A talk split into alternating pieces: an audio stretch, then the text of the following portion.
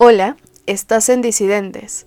Yo soy La Maleana, tu lectora en voz alta, y hoy leeremos a Mijail Bakunin con Carta a Pablo, este texto lo elegí porque es parte de la compilación que hizo Osvaldo Baigorria que lleva por nombre Amor, Eros y Anarquía. Son textos recopilados de 1800 a 1900 donde hablan de anarquía que nos permiten repensar, cuestionar y reflexionar sobre el amor y por lo tanto nos dan una luz para preguntarnos qué estamos haciendo con nuestras relaciones y empezar a entender un poquito, un lleguecito, la anarquía relacional. Y si estás liste, vamos a comenzar.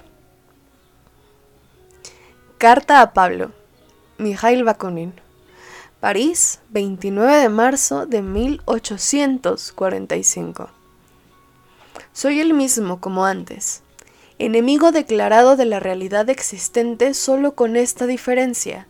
He cesado de ser teórico, que he vencido, en fin, en mí, la metafísica y la filosofía y que me he arrojado enteramente con toda mi alma en el mundo práctico, el mundo del hecho real. Y miren, no llevamos ni dos minutos y ya vamos a empezar con la chinga. La primera cosa que esto me lleva a la cabeza es, ¿qué tanto hemos leído? ¿Qué tanto nos hemos informado? Los últimos días, meses, años respecto ya no solo a diversidades afectivas, sino en general al pensamiento del amor. ¿Desde cuándo nos han educado en el deber ser? Nos han dado series, películas, textos de qué es lo que tenemos que hacer particularmente en el amor o cuando amamos, como si fuera el manual, como si fuera la forma única, unilateral e inequívoca de cómo podemos amar, amar a los otros y amarnos a nosotros mismos. Y cuánto eso nos ha alejado o nos ha separado de la práctica y de la experiencia del amor en sí mismo. Lo voy a preguntar de otra forma. ¿Cuánto del tiempo que te consumes pensando qué es lo correcto cuando amas te está quitando la posibilidad de, de, ejercer espacios amorosos o prácticas amorosas en el día a día? ¿Cuánto de lo que lees genuinamente has aplicado? ¿Cuánto de las historias de las que nos han inundado toda la vida hemos vivido? Eso cómo nos permite descubrir cómo nos queremos relacionar con los otros. Créeme amigo, la vida es bella. Ahora tengo pleno derecho a decir eso porque he cesado hace mucho de mirarla a través de las construcciones teóricas y no conocerla más que en fantasía, porque he experimentado efectivamente muchas de sus amarguras, he sufrido mucho y he caído a menudo en la desesperación. Un poco, un poco pienso en que esto también nos trae a la mesa el que necesitamos parar de ver estadísticas y testimonios de otros y empezar a preguntarnos cómo estamos atravesando nuestra propia vida, cómo está siendo nuestra experiencia, cuáles son las cosas que nos han dolido, no las que nos dicen que nos tiene que doler, no las que nos han enseñado que tienen que dolernos. Y lo pienso de esta otra forma, ¿no? Lo veíamos con los celos. ¿Cuántas de las cosas que nos enseñaron histórica y estructuralmente que debían darnos celos genuinamente te molestan? ¿Eso que te molesta, te molesta porque a ti te comunica algo o te molesta porque te dijeron que a ti tenía que ser? ¿Cuánto estamos experimentando en nuestro día a día prácticas amorosas? ¿Y cuánto estamos en nuestra cabeza?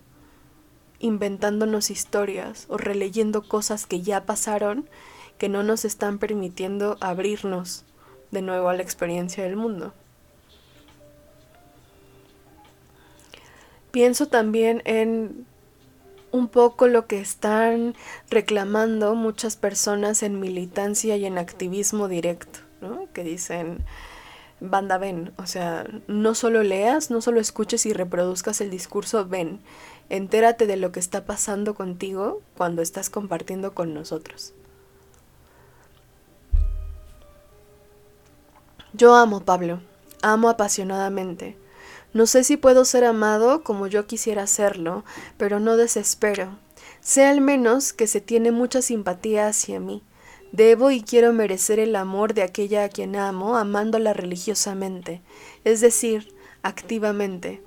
Ella está sometida a la más terrible y a la más infame esclavitud y debo libertarla combatiendo a sus opresores, encendiendo en su corazón el sentimiento de su propia dignidad, suscitando en ella el amor y la necesidad de la libertad, los instintos de la rebeldía, de la independencia, recordándole el sentimiento de su fuerza y de sus derechos.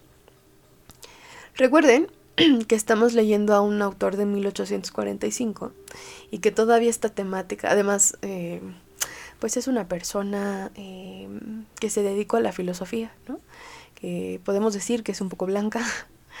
Entonces, claro que todavía existe como esta figura del libertador, ¿no? de aquel que libera al otro y que puede llevarse ese galardón de haberle quitado el yugo, el sesgo al otro. Entonces, bueno, desde ahí pensemos que es una figura que vamos a estar viendo constantemente en el libro y en los textos que estamos revisando. Eh, y es importante que no la perdamos de vista y que no perdamos de vista el tiempo en el que está escrito, ¿no? Ok. Entonces, a ver, está padre demostrarle al otro que le amamos de manera eh, constante, de manera dolosa y de manera esto, ¿no? En, el discurso básico del amor, la atención, el cariño, todo lo que es refrendado, todo lo que es frontal, todo lo que es el contacto, lo que sea. Me parece bien interesante y bien amoroso que también hable Bakunin de, güey, estas cosas le duelen, estas cosas son estructurales, y porque amo al otro, también puedo hacer que estas cosas estructurales sean menos dolorosas, sean menos agresivas, que existan un poquito menos en su vida. Es decir, el amor no nomás es escribir cartas de amor, el amor también puede empezar a verse, a interpretarse como de qué forma facilito que el otro habite el mundo. ¿Qué estoy haciendo yo de manera activa, además de mirarle a los ojos y decirle que le amo, para que su día a día, esté yo o no ahora o en el futuro, no sea doloroso. Y no como una obligación, no como una responsabilidad, sino como un acto político, como un acto de entera preocupación por el otro, por quién es el otro cuando no es conmigo, quién es el otro cuando es con otros, cuando es sí mismo. Y a lo del sí mismo le vamos a poner un asterisco. Amar es querer la libertad, la completa independencia del otro. El primer acto del verdadero amor es la emancipación completa del objeto que se ama. No se puede amar verdaderamente más que a un ser perfectamente libre, independiente, no solo de todos los demás, sino aún y sobre todo de aquel quien es amado y a quien se ama. Es decir, cuando queremos al otro, cuando genuinamente queremos al otro, lejos de querer que el otro sea, diga, piense, haga, como yo digo, para sentirme amado, le quiero y por lo tanto busco que su independencia sea lo primero para esa persona y en consecuencia mi independencia, esta singularidad que habito, sea lo primero para mí. Cuando yo amo, lo que quiero es que el otro se experimente en sus medidas y formas a mi lado o conmigo cuando lo desee. No como una manda, no como un ya que estás conmigo, vívelo todo conmigo. Esta parte del no se puede amar verdaderamente a un ser más que a un ser que es perfectamente libre, lo voy a explicar de una forma distinta. ¿De verdad creemos que podemos llamarle amor cuando está coartado y cuando está obligado por una serie de condiciones externas? Es decir, si el otro no tiene otra opción que estar conmigo, si el otro no tiene otra forma más que mirarme, podemos llamarle amor. Si el otro está obligado por condiciones políticas, por condiciones estatales o religiosas a quedarse ¿Podemos llamarle amor? Si está permeado por condiciones materiales que no le dejan escoger otra cosa, ¿podemos llamarle amor? Si su bienestar depende de que yo le trate bien, ¿podemos llamarle amor? Y entonces nos obliga a pensar qué cosas estamos diciendo cuando decimos que amamos al otro. ¿Amamos al otro o amamos lo que el otro hace por nosotros? ¿Amamos a quién es el otro o amamos quién es el otro cuando está con nosotros? La atención que nos da, los bienes y servicios que nos provee. ¿Cómo funciona ese espacio? ¿Amo al otro o amo que no se pueda ir? Amo la posibilidad de que se entregue a mí en su completud y para siempre. ¿Y si no puede elegir otra cosa? El otro, mucha gente cree que preguntarse si quiere esta relación es un insulto, ¿no? O sea, nos, nos crecen diciendo, tú no eres una pregunta, reina, tú eres la respuesta. Yo no digo que no, pero a mí dudar de mi relación y dudar de si quiero estar o no en esta relación es justo lo que me ha garantizado a lo largo del tiempo que quiero estar. Porque si nunca me lo pregunto, no tengo otra opción. Cada vez que yo me siento en las noches y digo, güey, si quiero estar con esta persona, me permito tener la conciencia de que puede ser distinto, de que puedo no estar. Y elegir estar se vuelve esto, ¿no? Esta elección consciente. Voluntaria en la que todos los días puedo explorar con el otro, tanto lo que siento como lo que pienso, como esto que estamos construyendo. Y a mí me parece que esta pregunta no se nos permite desde el discurso masificado del amor porque implica enfrentarnos con la posibilidad de un no implica romper la fantasía del para siempre. Y por eso duele. Porque nos han enseñado que el ser amados implica que nos escogen para siempre por encima de todo. Porque el si no tendría que significar que no nos aman. ¿Por qué que el otro se priorice dentro del discurso estructural del amor implica que no me ama lo suficiente? porque seguimos pensando que el amor verdadero o genuino o de la raíz implica el abandono de mí mismo por el otro. ¿Y si no? Haz este ejercicio. Esta semana, todas las noches pregúntate si esa persona con la que quieres estar, mañana también quieres estar. O pregúntatelo en las mañanas. ¿Hoy quiero ser parte de esta relación? Y si tu respuesta es no, permítete imaginar qué va a pasar. No digo que tomes decisiones, porque no vamos a brincar todavía hacia allá. Y a mí no me corresponde, pues, ¿no? Pero pregúntatelo y ve qué modifica eso en ti. Porque en una de esas descubres que esta relación en la que no quieres estar es en tu relación laboral y que llevas seis meses deprimido y que quieres mandar a la mierda todo. Y está bien eso que te dijeron que ibas a amar por siempre, porque cuando uno ama lo que hace nunca vuelve a trabajar, ¿no? Que me parece la falacia más horrenda del mundo, más explotadora del mundo.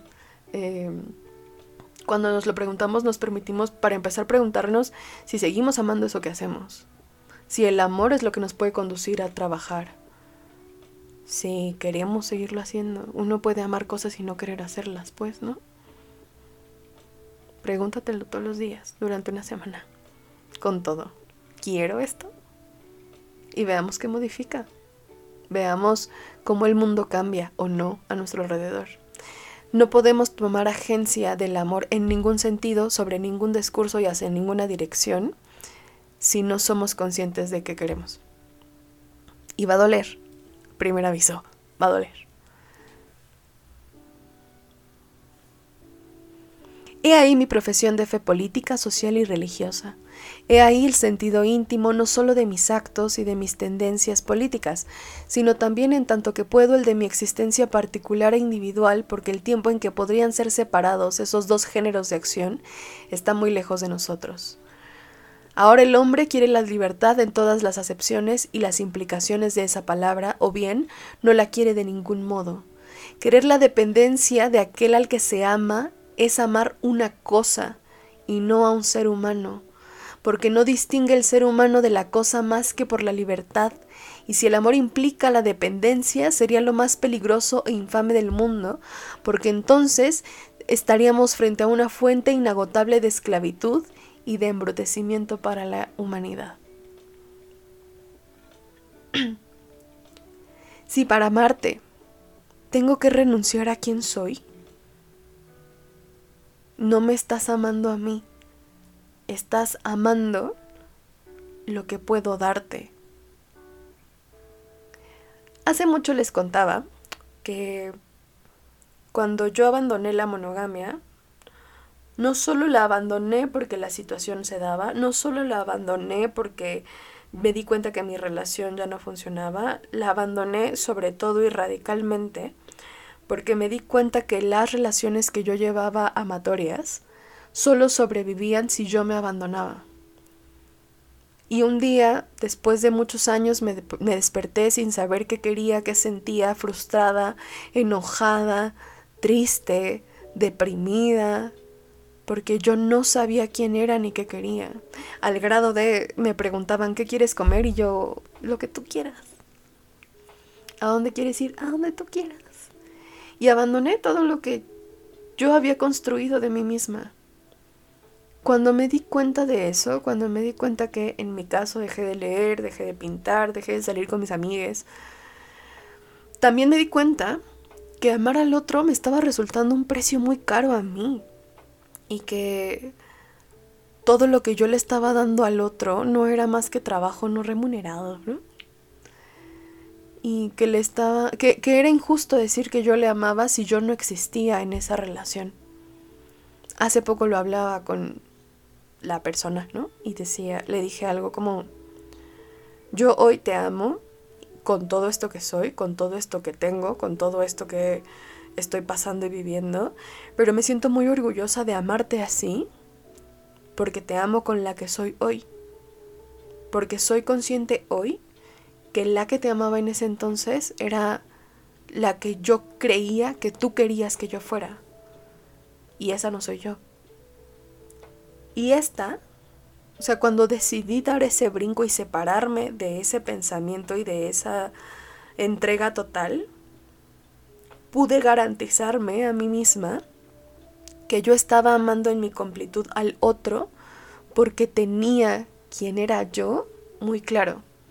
Y desde ahí me permitía abrirme a ofrecerle lo que yo tenía, en mis medidas y en mis posibilidades, sin abandonarme, sin hacerme menos. Y con eso pude mostrarle quién era yo, pude decir, quiero leer, quiero pintar, quiero... Y eso también le permitió al otro decidir si quería amarme y cómo quería amarme.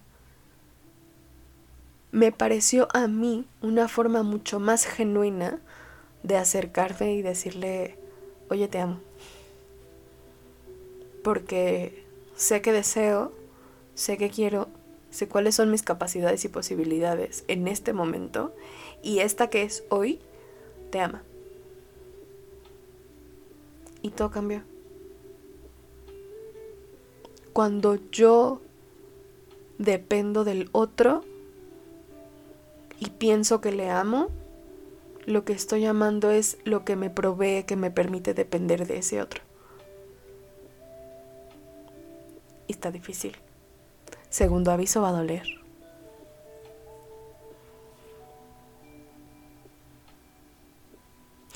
Todo lo que emancipa a los hombres, todo lo que al hacerlos volver a sí mismos, suscita en ellos el principio de su vida propia, de su actividad original y realmente independiente, todo lo que les da fuerza para ser ellos mismos es verdad, todo el resto es falso, liberticida, absurdo. Emancipar al hombre, he ahí la única influencia legítima y bienhechora.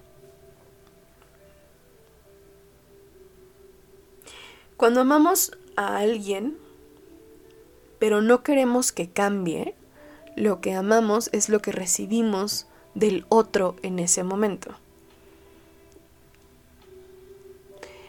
Cuando amamos, lo voy a poner en otro ejemplo que usan mucho, ¿no? Del amor, de que el amor es una planta. Si el amor es una planta, si lo que amamos o a quien amamos es una planta,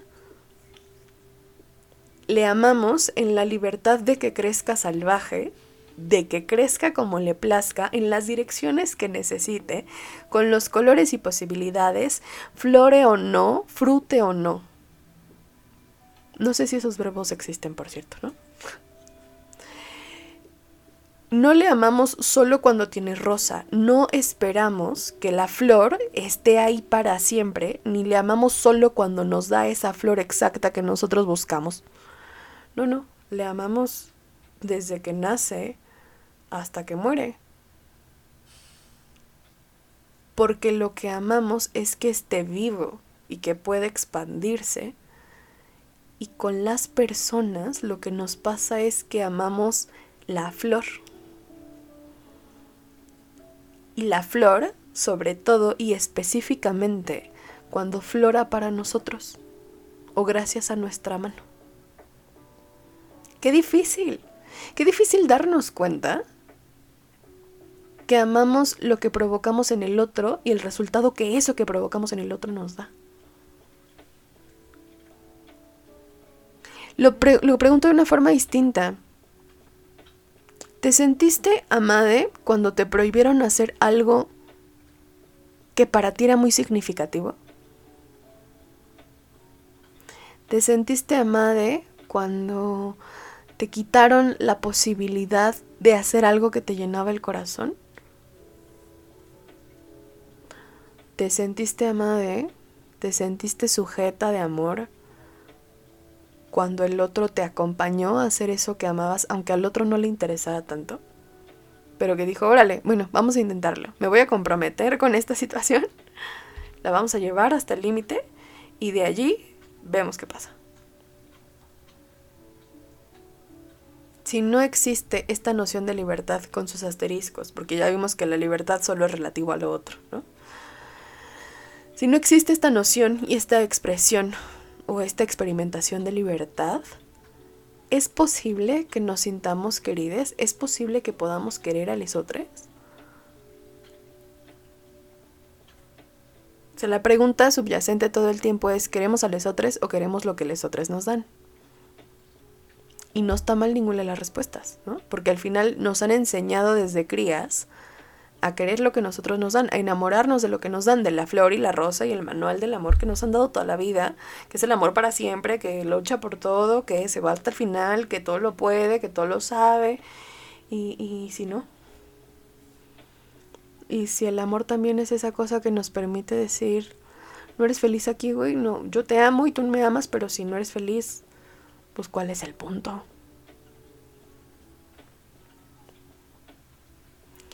Abajo todos los dogmas religiosos y filosóficos, porque no son más que mentiras. La verdad no es una teoría, sino un hecho. La vida misma es la comunidad de hombres libres e independientes. Es la santa unidad del amor que brota de las profundidades misteriosas e infinitas de la libertad individual. Dejemos de leer sobre qué se supone que es el amor y empieza a experimentarlo. Deja de escuchar a estos predicadores del buen amor, del amor sano y del amor libre y, y, empieza a preguntarte para ti qué significa la libertad en el amor. ¿Qué es lo que a ti te hace sentir en comodidad, en, en, en una experiencia amable? Empieza a investigar con los otros, platicando y compartiendo experiencia. ¿Qué son esas cosas que te duelen? Y si son estructurales, si nos las han enseñado toda la vida, si todas las condiciones que tenemos alrededor, económicas, culturales, sociales, políticas, nos llevan a ese lugar, o si es algo que te habla a ti de una historia singular, y compártelo permitámonos descubrir cómo está funcionando eso lo que llamamos amor para nosotros. Defínelo para ti misma. Y te comparto el mío, pues, ¿no? Esto se lo dije a los señores vínculos hace tiempo. Les dije, yo te amo. Y te amo y en ese te amo, yo sobre todo te respeto. Te ame o no, te respeto. Tan te respeto y te amo que yo quiero que tú seas feliz y que eso necesita no verse ceñido a si es conmigo o no. Entonces, te respeto y sé que tomas las mejores decisiones para ti misma cuando las crees oportunas. Mi trabajo amándote cuando tú tomas esas decisiones es ser consciente de que lo haces por ti. Si me lo pides, si lo necesitas y se me es posible, facilitarte el proceso para que hagas lo que necesitas y hacerte saber si no tengo esa capacidad para no forzarnos. Con esto para mí el amor es una práctica, es esta cosa que elijo hacer todos los días estando frente a ti, estando contigo y a veces también para ti. ¿Qué es para ti el amor? La pregunta con la que cerramos el podcast hoy es, ¿qué es para ti el amor? Y con ello, porque aquí no sabemos contar, ¿no? Y no es una pregunta, ¿cómo se siente? ¿En qué momentos te sientes amade? Y la dolorosa. Si amas al otro, o amas el resultado de lo que provocas en el otro. Mikhail Bakunin, 1814-1876, nacido dentro de una familia aristocrática rusa, recorrió Europa como militante y exiliado. Fue uno de los fundadores de la Asociación Internacional de Trabajadores, o Primera Internacional, y escribió varios de los libros más importantes del pensamiento anarquista, entre los que se destaca Dios y el Estado.